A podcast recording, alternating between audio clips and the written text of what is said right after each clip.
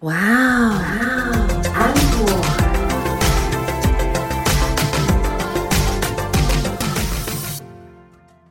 欢迎收听哇，Uncle，我是 Echo 阿可。我是安妮塔，我们今天一开场这件事情，我有点难以启齿。为什么？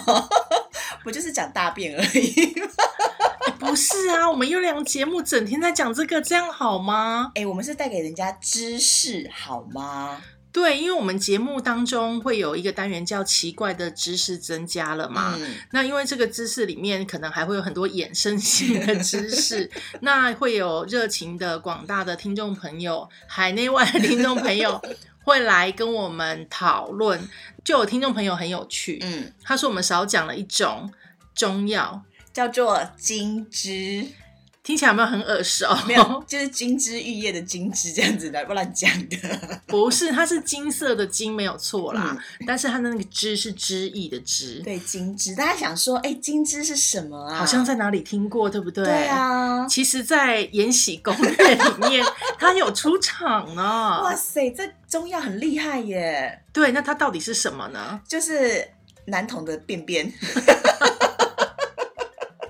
就《延禧攻略》里面不是有个高贵妃吗？对。啊，然后她不是被贤妃就是害死嗯吗？嗯嗯，对，但她的原因就是说，她把那个铁水嗯，混有金汁，对，然后烫伤嘛，那嗯导致她的伤口就感染了。嗯，对，然后最后就是因为感染，然后就死亡了。这样，不是啊，她被大便感染，也应该会怎么样吧？不是他就是男童的大便，干嘛叫金枝啊？而且它真的是中药吗？它真的是啊，因为把十一或者是十二岁的那个男童的粪便收集起来之后呢，然后加入好的。要上好的井水或者是地下水，然后埋在地底下至少一年，然后大概会在二十到三十年之后形成中药。哎，啊天哪！这是一种女儿红的概念吗？你知道女儿红是什么？我知道啊，一种酒，就是女儿生出来之后就开始做嘛，啊做这个酒，然后要埋在地底下，然后等到女儿出嫁的时候拿出来，它就是女儿红。对啊，那这样就要放二十年、三十年，所以她十一岁到十二岁的时候，过了三十年，她大概就四十二岁，就可以开始吃自己大便做的中药。好不舒服。而且根据记载，上面是写说它可以清热解毒，跟鸡屎白的功用一样啊！那喝绿豆汤就好啦。还要那么麻烦，而且上好的井水跟地下水，你要怎么判断？大概就是你知道有那种什么灵泉啦，还是什么，就是你知道就是很厉害的那种地下水这样子。哇，你还很认真回答我嘞！我本来是想说，难道要用水质检测器吗以？前没有啦，好啦，这就是今天开场先跟大家补充，就是有听众的疑问，那也非常感谢各位听众朋友对我们的支持，因为呢，我们在数据分析上面也有看到，我们有远来自俄罗斯的听众朋友、哎，嗯，还有哥伦布，对，然后我们新竹的听众朋友，你可以加油一下吗？我们新竹的听众朋友的数量少于哥伦布收听的数量，是怎么回事？哎，大家会不会想说哥伦布在哪里？哥伦布在美国的俄亥俄州，要跟大家讲一下。所以，我们真的，我们真的有海内外的听众朋友。对啊，我们还有德国的听众朋友，哎，对，非常感谢你们大家的支持，谢谢。然后请帮忙多多分享出去好吗？是特别是我们台湾地区的朋友，还有我们中国广大华人们，大家加油哦，好吗？麻烦大家了。疯狂职场人生，年底了嘛，对，所以呢，疯狂职场人生的人生历程当中，就会来到，一定会遇到。如果你有在公司行号上班的话，就会遇到尾牙跟春酒。所以今天我们的疯狂职场人生呢，Echo 跟安妮塔就要来跟大家分享尾牙跟春酒，的悲惨故事还有有趣的事吗。啊，我没有哎、我都觉得我的尾牙是悲惨的、我们现在聊聊什么是尾牙好了。尾牙呢，其实是在台湾跟福建地区的一种传统的民间习俗。嗯，然后一般来说的话，因为每个月的初二跟十六，就是农历的初二跟十六，是商家或者是生意人就是拜土地公的日子。对，那尾牙的话，就是在每一年的，就是十二月十六号，它是最后一次拜土地公的日子了。那这一天呢，就叫做尾牙。那如果说是新的年度的话，在二月二号，就是嗯农历的二月二号、拜土地公的话，那个就是头牙。嗯，对台语叫做桃给嗯，然后那个尾牙的话就叫做龟给。对，然后那因为大家都辛苦了一整年了嘛，然后再加上说我们在拜拜的时候都会准备一些比较丰富的食物给神明，嗯，所以他们在拜完之后呢，就会把这些食物，因为我们不可能浪费食物啊，所以就会把这些食物分给我们的亲朋好友啦，或者是员工来做食用。那这个呢，就会是尾牙的由来。对，但是尾牙也不见得都是好的啦，就是说它也可以用来请人家卷不开走路，就是说你明年不用来上班了这样子。就是如果说你的尾牙里面有一道菜是整只鸡的话，嗯那只鸡上桌的时候就要看它的鸡头对哪里。通常对到鸡头的那个人，就会被老板暗示说：“哎，你可能就是我们不用再相见喽。”这样子。对，就年后不用再来上班了。嗯但是其实现在大部分就是如果有上拳击的话，鸡头是被砍掉的。啊，鸡这么惨哦！对啊，因为老实说，现在如果要之前一个员工的话，还有很多的法律问题，所以你鸡头对他也没有用啊。老实说，像也好像也是哎。然后另外春酒的话，就是开工之后的第一次聚餐嘛。那其实刚刚讲到尾牙是台湾跟福建地区的一个传统的习俗，嗯但是其实很多公司其实，在过年或者是过节，就是年底的时候，嗯一样都会有聚餐嘛。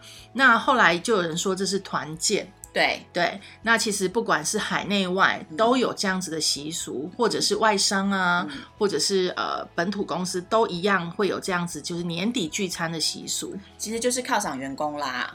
不一定是犒赏员工啊，对不对？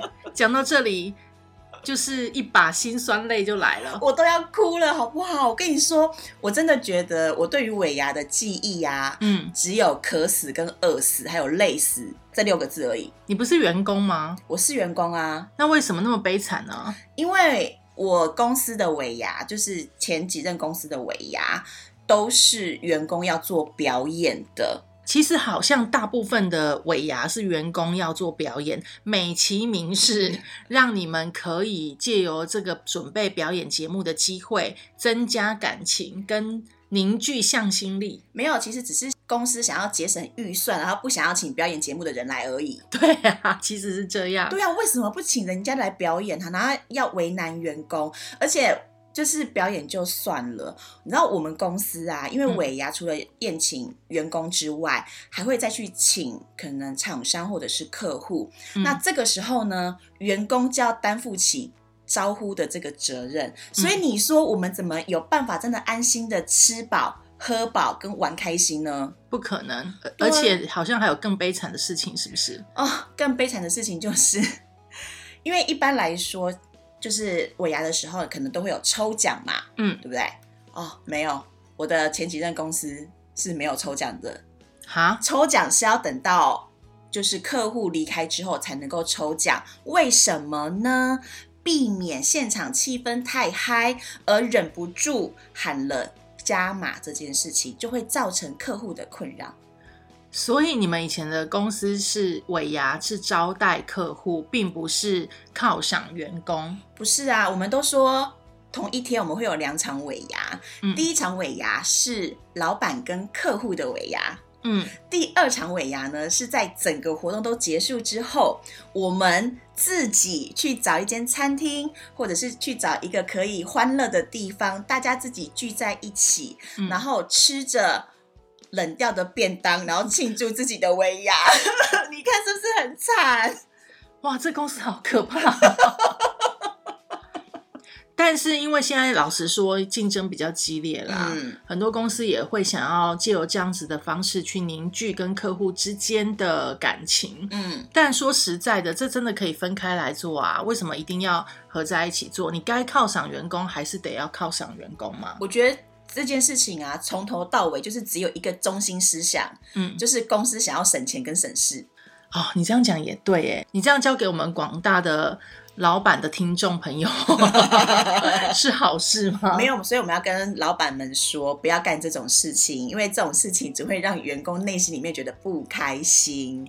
而且因此而对公司的向心力比较减少。如果你不想要办尾牙，其实你真的就不要办，没有关系。可能部门发一个多少钱，让部门各自去聚餐也可以。因为现在很多的大公司或者是大集团，他们没有办法聚在一起尾牙的，他们是部门分开的。那你就让各部门去自自己吃也没有关系嘛。可是你不要借由尾牙的名义，然后行就是联络客户感情之时这样子。我觉得。你如果是想要犒赏员工，那你就真的好好犒赏员工。不过今年好像没有这个问题，今年势必得云聚会、云聚餐。今年的话，像我的一些就是朋友们，他们都说他们都是改成部门聚餐，嗯，嗯，就不会有那种聚在一起的了。然后我就问他们说，诶，可是这样的话，是不是抽奖也就没有了？然后他们也都说，哦，对，这样子就是抽奖没有了，但是没有关系，只是大家可以聚个餐，开心一下就好了。对啊，因为老实说，抽奖还是要看各个公司的财力啦。嗯如果说这个公司因为像今年因为疫情的关系，普遍经济状况都是不好的，嗯，所以这个部分可以省略。我觉得员工也都可以体谅啊。可以可以。然后再来就是说，有悲惨的，其实也有有趣的。我来分享一下几个有趣的尾牙。我有一个朋友呢，他有一年的尾牙是，他说那一年印象很深刻，因为他是寒流，嗯非常强烈的寒流，所以很冷，嗯很冷就算了。他们公司不知道为什么。嗯那一年就是耍浪漫，嗯，安排在一个户外庭园的餐厅哎、，有一种惨上加惨的感觉，对，非常的冷。更惨的还在后面，还不够惨。对他，当然他觉得很惨，但我们都笑翻了。嗯，就是他说抽奖的时候，嗯。已经这么冷了嘛，对，又在户外庭园嘛，嗯。那个餐上上来之后，就是瞬间都变冰的嘛，嗯，都没有关系。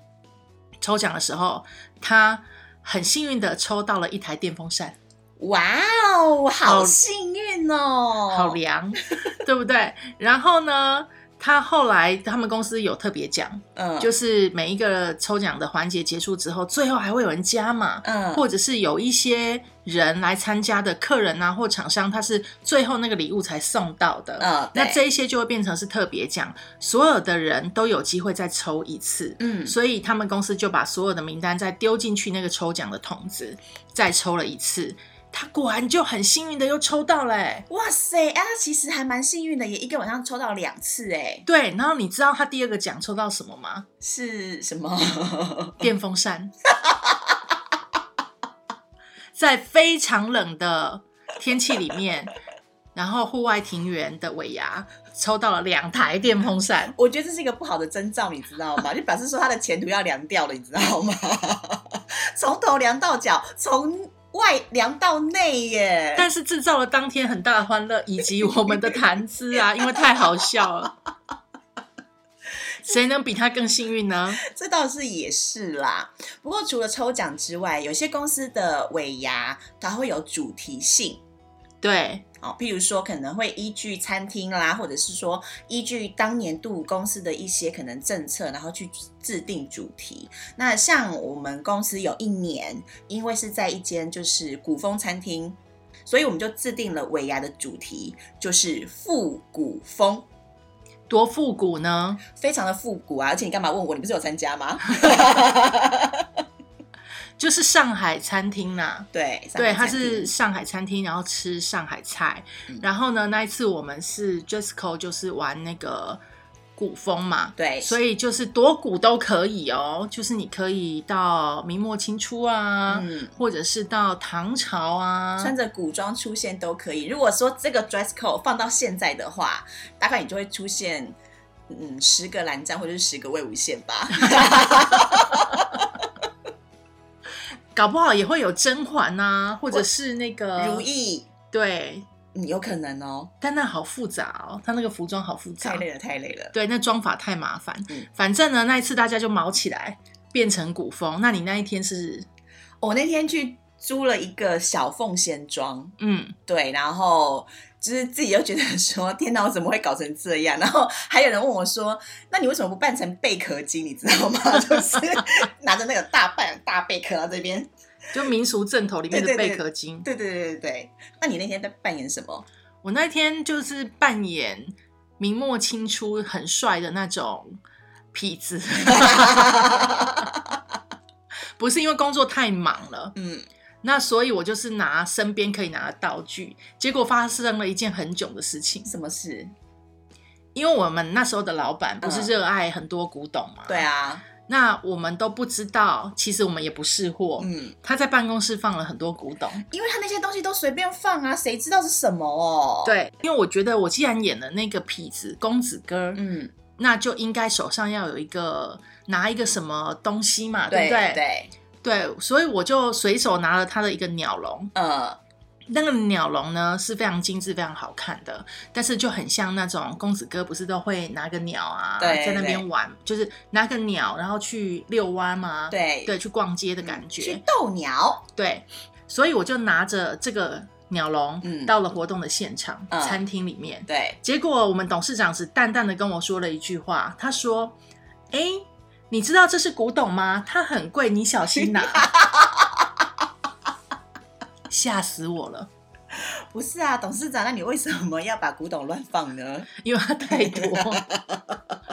好，不过那时候公司整个是非常欢乐的嘛，嗯而且我记得那时候我们请那个安妮塔开车带着我们这一群古代人到活动的现场。对，然后就是大家吃吃喝喝，就是玩的很开心，这样回家的时候就有一点点小状况了，因为那时候我开箱型车，然后我的车上充满着上海歌女。然后明初的两条辫子的女学生，对，然后就是北大女学生，对北大女学生，然后那个呃帅气的痞子，对然后跟小凤仙，然后跟一个好像是员外是什么，有点忘记了，就是满满当当的塞了整台车去。然后我们这样在开车的时候，我们还讲说，如果啊，因为那时候是尾牙旺季嘛，所以警察都会在呃追查。酒驾，对对对，然后我们就讲说，如果警察就是把我们拦下来了。我们就要默默的摇下车窗，因为那时候我的车是摇的那一种，还不是电动车窗。我们就要摇下车窗，然后跟警察说：“你怎么看得到我们呐、或者是跟他讲说什么？你有看到我在其他人吗？我后面不是空的吗？这样子。对，就把人家吓死。当然我们没有喝酒啦，对，我们也不怕被临检啦，只是觉得说这样子整警察上也是蛮有趣的。就是玩笑话、对真的遇到也不敢。不过我们做了一件很丢脸的事，哦，我们就是因为结束之后大家口很渴，所以想说要去买饮料，然后就共同推派小凤仙本人我以及上海歌女我同事两个人下车，穿着服装然后去买饮料。那时候已经接近晚上十点了，我严重怀疑。店员觉得他遇鬼，对啊，我们那时候还说不要给他真的钱，我们给他那个就是你知道白纸，之类然后跟他的，讲说这是钱呐、你没有看出来吗？到底要玩多久？所以其实尾牙也是有一些好玩跟好笑的事情啦。对，而且啊，我最喜欢那种股东拼场的，哦，股东拼场真的很好哎、我都没有遇过哎、我待的公司里面啊，嗯有两个极端，但是都是遇过股东拼抢的事情。当然，最后受贿的都是员工。嗯，有一间很小的公司，我们大概尾牙就一桌而已。哦一桌，哦，那真的人不多。对，然后那一天已经抽完奖了嘛，对，我们有个股东，他就很热情，嗯可能也喝醉了，他就说他来讲三个有颜色的谜题，嗯很难，嗯，但是如果你猜对的谜底的话，你就可以获得红包一包，哦，红包有多大包啊？三包不一样价钱。哦，对，那最少的呢是新台币两千块钱。哦，那其实也还蛮多了耶。对，那最多的是新台币六千块钱。哦，不错不错哦。但是你知道这种有颜色的问题，我们女生一定不会。啊，我隔壁呢，刚好遇到一个精通此道的 同事。我不是说你啦，哈，我知道。那我那个同事很有趣哦，他就是一开始他就知道答案，他就立刻举手，那他当然就拿到了第一包嘛。嗯，可是因为你已经拿过红包，就不能再拿，对，规定就是这样。嗯因为他一开始他就跟我说，等一下不管什么问题你就举手就对了，嗯，我一定会告诉你答案。果然在我还在茫然的时候，我就反射性的举手，他就在我耳边立刻讲答案，然后我被点到了之后，我就立刻说出答案，我就得到了红包，非常的感恩这位同事。借此机会谢谢他啦。那后来呢，我们比较大的公司啊，嗯我遇到一间很大的公司，它大概员工非常多啦。嗯哈、那老板准备的礼物也非常的丰盛，嗯那一天的表演也非常的精彩，嗯那员工真的就是玩的很开心，吃的很开心。嗯可是呢，因为老板没有要加码的意思，他哦觉得我已经准备的这么好了，对。其实无需再加码。嗯。可是呢，我们有个董事，嗯，他就觉得老板你怎么这么小气？不行，我要展现出我的大气。我们那个董事呢，非常的妙，他就站出来说我要加码，嗯。所以他就拿出了红包出来，嗯。现金哦，就拿出来说我要加码，然后你们就把它分成五个红包这样，嗯那就大家再抽一抽，大家再抽一轮，那当然现场就非常的开心嘛。对啊，，对，那我们现在举例讲好，假设他拿出来的是一万块钱，嗯那后来我们就是非常开心完了以后，他后面又丢了一句说：“我才不像你们老板啊，嗯，就董事长啊、董事会主席啊这么小气。”哇哦，董事会主席立刻抢过麦克风，捐出了刚刚那个董事红包钱的五倍，哇塞，整个现场沸腾。好开心哦！我真的觉得尾牙一定要遇到这种股东拼场啊，才会有好看的地方啊。对，可是其实真的这个金额多寡还好，重点就是那个现场的气氛就会非常的开心跟好玩。哦，我都没有遇过这种场面，你都是吃冷便当吗？我都是吃。天哪！还有后空翻之类的吗？对，因为我们那个之前公司的尾牙，就是刚刚讲到，它都是呃以招待客户、厂商为主，其实真不是不是真正的尾牙，所以我们要负责表演节目。嗯，那因为你知道时代在进步，人在进步，表演节目也跟着要进步，所以我们每一年都会想一些真的就是很奇妙的表演的东西，或者是抽奖的方式，然后来娱乐老板。跟跟客户对，跟客户这样子。你知道有一年呐、因为我们那一年真的是把尾牙的表演节目发挥到极致，我印象超深刻的，就是一个节目，然后分两个，然后是用那种 battle 的方式，完全就是这是街舞赛的那种感觉，你知道吗？然后 battle 的时候，大家进场啊，你知道进场有。多浮夸，什么骑着小电动摩托车啦，然后或者是什么小脚踏车那种就算了，然后上舞台之后 battle，然后 battle 完之后还有后空翻，你要知道员工后空翻呢、春晚了吧？而这套节目呢，就是广受到大家的好评，因为我真的亲眼看到我老板在台下笑得乐不可支，然后非常的有面子，导致于因为我前公司是一个集团，然后我们是其中一个分公司，那因为太开心了，所以那整套节目被清点，要去总公司的春酒再表演一次。哇，所以表演的好是一种惩罚。对，是不是很惨？然后我真的那时候就心里想说，我们为什么要这么拼命？不能够好好吃饭吗？而且因为你去下次要舞龙舞狮了。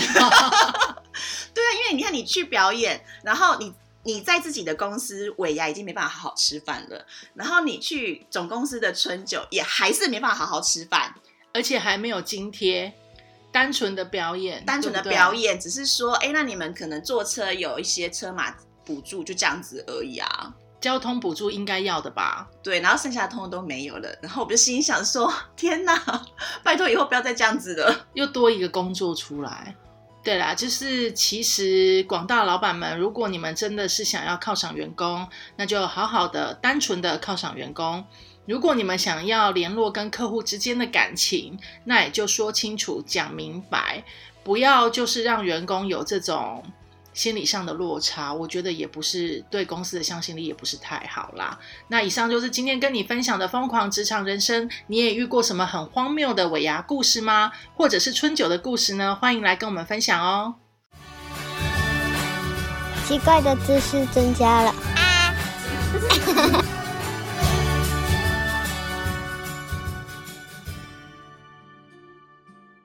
今天奇怪的知识增加了，Echo 跟安妮塔要来跟大家分享的是，为何谈恋爱的时候会离不开渣男？什么是渣男？哦，渣男有一些特质啦，嗯，对，就是譬如说他在跟你约会的时候，你永远都看不到他的手机荧幕显示的东西。他会说，因为我要专心跟你约会啊，我才不相信嘞！所以我要好好的跟你约会，然后不要接电话啊，手机也不会响。然后才能够想说要怎么骗这个人的钱，或者是骗这个人的身子，是这样子吗？感情啊，对不起，我比较 肉欲。还有什么？还有就是啊，会在你的面前，然后可能是批评女生，就是一直批评那个女生，也不是特定对象哦，就是他只要看到就是女生，可能路上的女生走过去啦，或者是你的朋友啊，只要是女的，她都会批评。我觉得这种人也是个渣男，因为他会这样子批评别人，那哪一天当你不在的时候，他也会这样子批评你。真的哎，嗯，这种是品德的问题了。还有一种就是啊，你问他说你人在哪里，他永远都不会正面回答你的。你知道不正面回答、你知道我们可以开定位吗？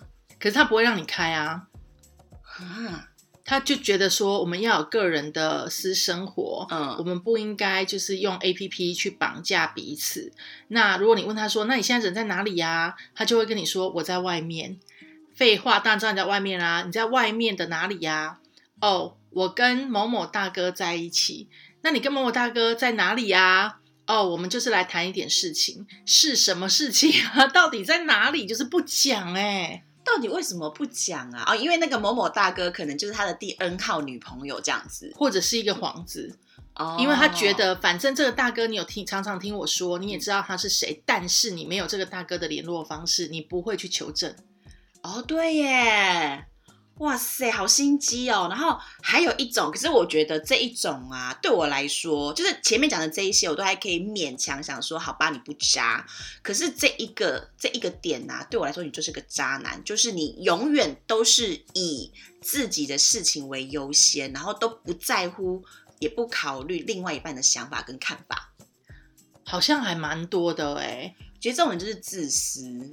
对他就是自私啊。嗯，还有一种渣男是中央空调，对每个女生都很好，你分不清楚你是他的女朋友还是女生的朋友，因为他 对于只要是异性朋友，他都是用一样的态度。啊，可是我觉得中央空调不见得就是渣男吧，因为说不定这个人就就是这样啊，所以是什么？就是这个人就是温暖，你知道吗？你是在讲你自己吗？我是个温暖的人，我是个暖炉，我不是中央空调。暖炉也要爆了才知道暖啊，欢迎大家来爆。是不是？但是因为很多渣男，嗯中央空调型的，他真的分不清楚跟异性的界限，所以就会导致他的女朋友很辛苦。我觉得中央空调型的不算是渣男啦，因为他真的就是无意识，因为他有可能是他小时候受到的可能教育。就是要告诉他说，你要比较体贴女生，呃，你要比较在乎女生的想法，所以他如果受到这种教育的话，他就会觉得说啊，我对女生好这样子。可是对女生好，应该也是有一个分寸嘛。你刚刚讲的可能是绅士的那一方面，嗯可是有一些中央空调型的呢，他是会跟女生打闹，嗯然后跟女朋友也是一样的打闹。嗯，那如果有女生勾住他的手，嗯胸部靠过来，嗯他也不以为意的那一种，我觉得那一种就太过分了。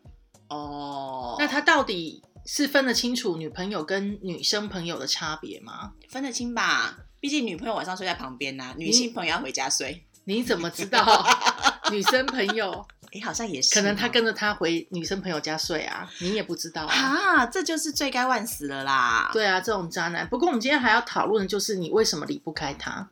我觉得真的有很大的一部分是我不想让我的付出变成一片空白。这是我不能理解的哎，就是你知道，有投资就要有回报。怎么可能？投资有赚有赔啊！审慎评估风险啦。我们就是跳过了审慎评估风险，就会觉得说投资一定就是要有赚头。当然，普遍的人会希望投资有赚头，嗯但是你还是得知道投资有赚头。你要设停损点嘛，这样子。对啊，你理智的时候，你就会知道说要有停损点。可是我真的觉得离不开渣男的最大原因，就是我已经没有理智去设停损点了。因为每一次的付出，我都会觉得说他其实有感受到，他知道我的付出之后，他就会对我有回应，然后我就会一直的付出下去。我就会觉得说，浪子回头金不换，我就是那个金不换，浪子回头，金不换，我就是那个金不换啊。就是怎么样用金子也换不了他的回头。不是，就是我就是会让他回头的那个金子。哦，，对，所以我觉得很多女生离不开渣男的某一个原因是这样。然后另外一个部分是我不得不说啊，渣男跟普男比起来呀、啊，跟渣男谈恋爱真的比较开心。为什么？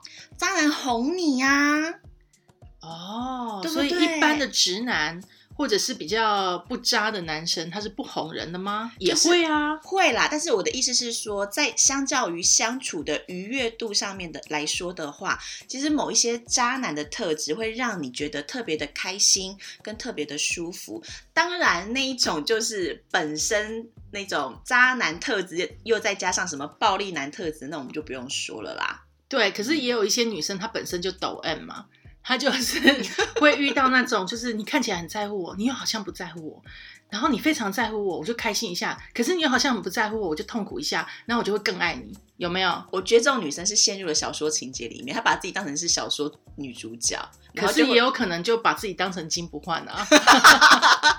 就会觉得它就是一种小说嘛，就会觉得说小说到最后就会是皆大欢喜的局面，所以我一定可以换得浪子或者是渣男回头。这好难哦，我觉得你要改变一个人的个性太难太难了。嗯，好，但是我们要告诉大家，就是说，如果你今天真的遇到一个渣男，或者是说你要怎么判别你遇到那个人是不是渣男？我们刚刚不是讲说如何判别吗？对可是其实我觉得最简单的一个方法，也是最有效的方法，嗯，就是你去问你的朋友，如果你的闺蜜们都说他是渣男的话，那他就是的，好吗？对啊，快点离开他吧。如果真的很痛苦离不开，先把你的重心转移。嗯，不管是转移到你的工作，或者是转移到你自己上面，你可以去上一些兴趣班啊，嗯学学怎么做香氛蜡烛啊，考考你很想要考的烘焙师执照啊，啊、或者是真的去把英文练好啊，去做你任何想要做，然后可是一直没有做的事情，或者是做会让你开心的事情，把重心转移。然后你要先去分别说，你是真的喜欢这个渣男，还是你是喜欢对他付出的感觉？因为我真的觉得女生的那种母性天命啊，嗯就会让你想要去对这个人付出，然后你喜欢上的是付出的那个感觉，而不是那个人，所以你会觉得你离不开他。对，我觉得你要真的分辨出是你舍不得你的付出，嗯，还是说你真的爱这个人？可是如果你真的爱这个人，你也要先去看医生，好吗？先请你的朋友甩你两巴掌啦。我说真的，因为我之前听过一个非常悲惨的故事，嗯就这个女生呢，非常的爱她的男朋友，嗯那这个男朋友呢，其实我不能说他可能不爱她还是怎么样，但他的确是在利用她。他一直跟这个女生借钱，这个女生呢非常的不喜欢她现在的工作，可是因为她要借她男朋友钱，嗯所以她不敢轻易离职。她就一直资助的她的男朋友，她男朋友说我要创业，嗯然后她就会把钱拿给他。那后来她男朋友就说我要离开家乡去外地创业，嗯她一样就一直借钱给他，借到她自己没有钱了，她就去贷款。哈，就去借钱，用自己的名字借钱，借很多钱出来给她的男朋友。嗯那她一心想要嫁给他，可是这个男生呢，对她有时候就是会骂她，嗯。或者是就是对她态度很不好。嗯。那这个男生只要回到他的住处，女生的住处，他就会叫女生服务他，就不管是吃饭啊，或者是洗澡啊，就是什么事情就是当一个废物就对了这人是。残废吧？可是这女生就是很爱她男朋友，我不懂为什么啦。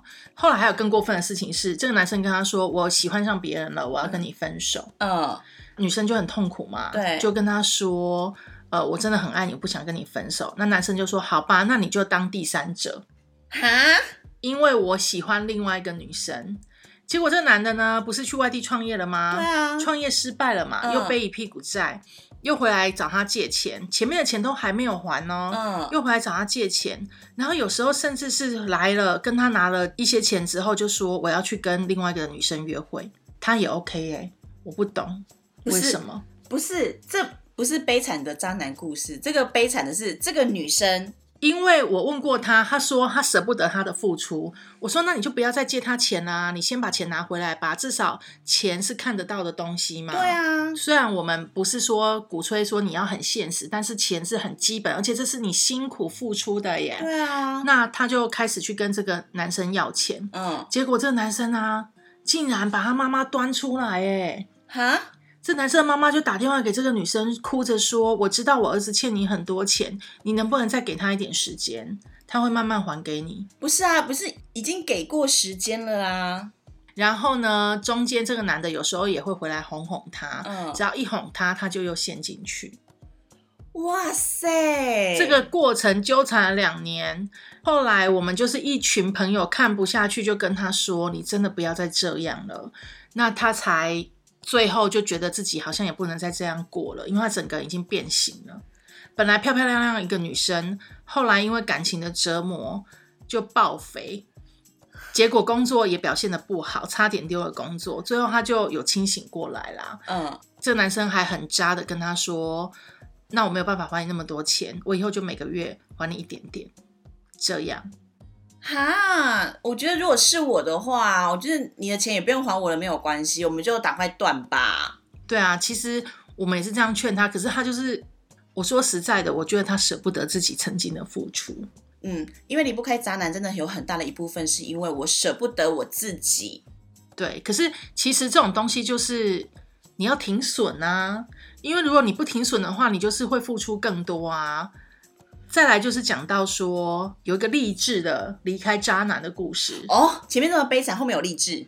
我另外一个朋友呢，他很年轻，很年轻就结婚了，嗯那也有生小孩。嗯可是后来她发现她嫁的老公是一个渣男，嗯，最后呢用尽方法离了婚。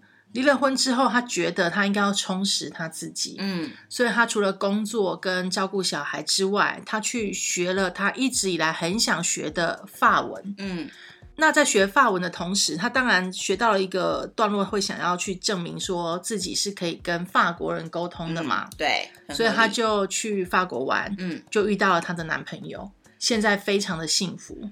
啊，好励志哦。对啊，所以其实呃还有很多励志的故事啦，比如说我有个朋友，他离开了渣男之后，他就是去学国标舞，嗯结果也遇到了他的另一半，所以我才说，你离开渣男的话，如果你真离不开，没有关系，你也不要急，你就赶快去把你的重心转移。嗯，因为忘记上一段恋情最好的方式就是开启一段新的恋情。哦，我都是用这样子疗伤的啦，没有错。